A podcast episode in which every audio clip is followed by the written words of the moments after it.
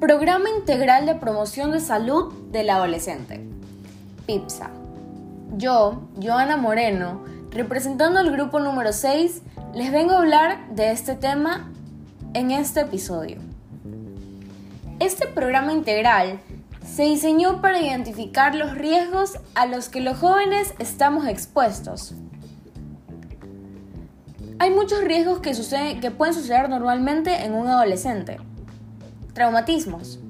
Las lesiones involuntarias son la principal causa de mortalidad y discapacidad entre los adolescentes. Salud mental. La depresión, la violencia, la pobreza, la humillación y el sentimiento de desvalorización pueden aumentar el riesgo de padecer problemas de salud mental. Embarazos y partos precoces. Las complicaciones relacionadas con el embarazo y el parto son otra, otra causa de mortalidad entre las jóvenes de 15 a 19 años en todo el mundo. De hecho, está entre las principales. Otras alcohol y drogas. El consumo nocivo de alcohol entre los adolescentes reduce el autocontrol y aumenta los comportamientos de riesgo, como las relaciones sexuales no protegidas o comportamientos peligrosos en carreteras. Malnutrición y obesidad. Muchos jóvenes padecen desnutrición cuando llegan a la adolescencia, lo que los hace más propensos a contraer enfermedades y morir a una edad temprana. En el lado opuesto, el número de adolescentes con exceso de peso u obesidad a medida de los años ha ido aumentando. Por otro lado, hay muchas formas en, lo que los que los adolescentes podemos volvernos violentos la forma en la que los adolescentes pueden volverse violentos son varias. Entre esas, un suceso traumático, como puede ser la muerte o enfermedad de un familiar, divorcio de los padres, acoso, es algo muy estresante y es algo que puede desencadenar conductas agresivas.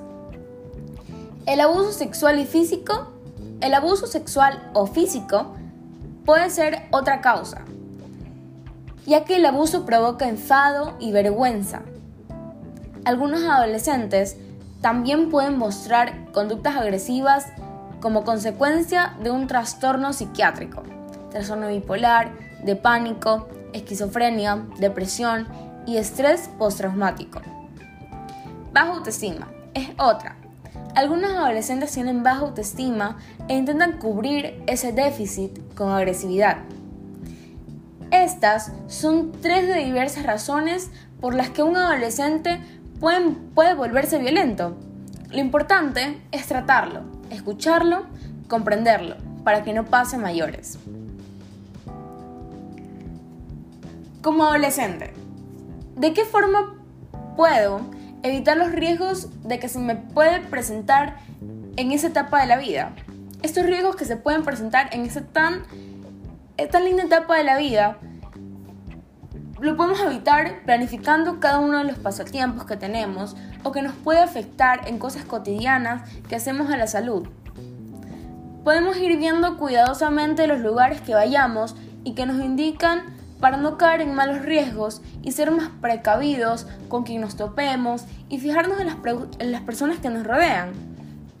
No acceder a tener un comportamiento dañino a nuestro cuerpo o mente es algo muy importante. Enfocarnos más en ser capaz de experimentar cosas sanas, vivir adecuadamente acorde a los buenos consejos que nos digan adultos o personas ejemplares. Que nos digan eso de cómo lograr nuestros objetivos sin tener que ir por malos caminos o dañando nuestros pasos y futuro. Como adolescente, pienso que estas son formas de evitar que el que estos riesgos se me puedan presentar en esta etapa. Gracias por escucharnos.